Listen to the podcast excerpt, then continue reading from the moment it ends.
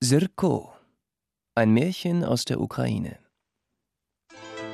Ein Bauer hatte einen Hund, der hieß Sirko.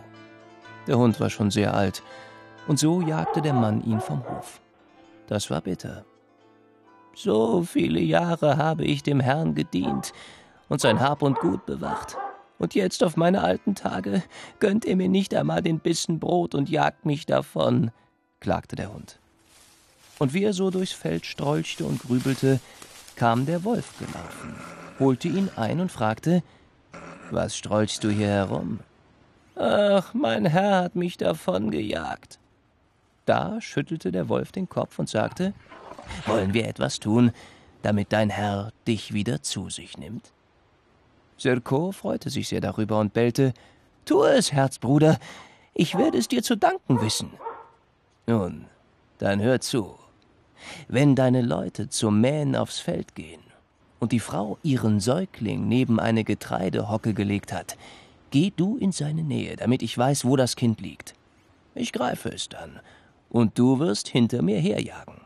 Dann tue ich so, als sei ich sehr erschrocken, und lasse von ihm ab.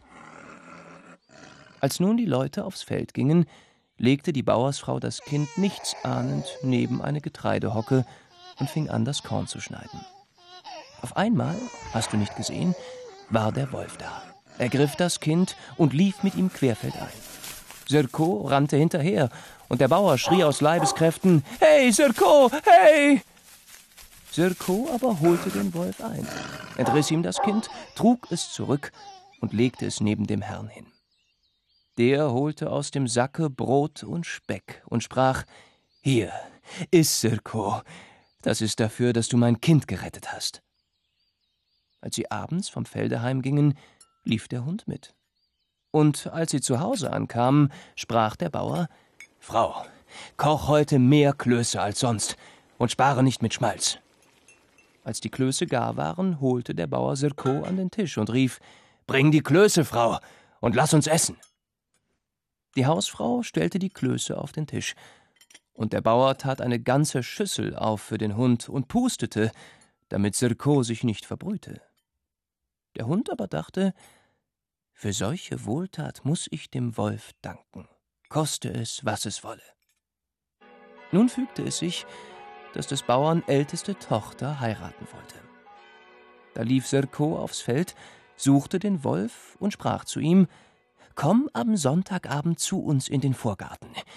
Ich führe dich ins Haus und will dir dann Gutes mit Gutem vergelten. Der Wolf wartete den Sonntag ab und kam in den Garten, wie es ihm der Hund gesagt hatte. An diesem Tage also feierte die Bauerntochter Hochzeit. Sirko führte den Wolf ins Haus und steckte ihn unter den Tisch. Dann nahm er vom Tisch einen Krug mit Brandwein und einen ordentlichen Brocken Fleisch und setzte beides dem Wolf vor. Die Gäste sahen das und wollten den Hund verprügeln. Aber der Bauer nahm seinen Hund in Schutz. Schlagt ihn nicht. Er hat mir Gutes getan. Ich werde es ihm bis zu seinem Ende mit Gutem vergelten.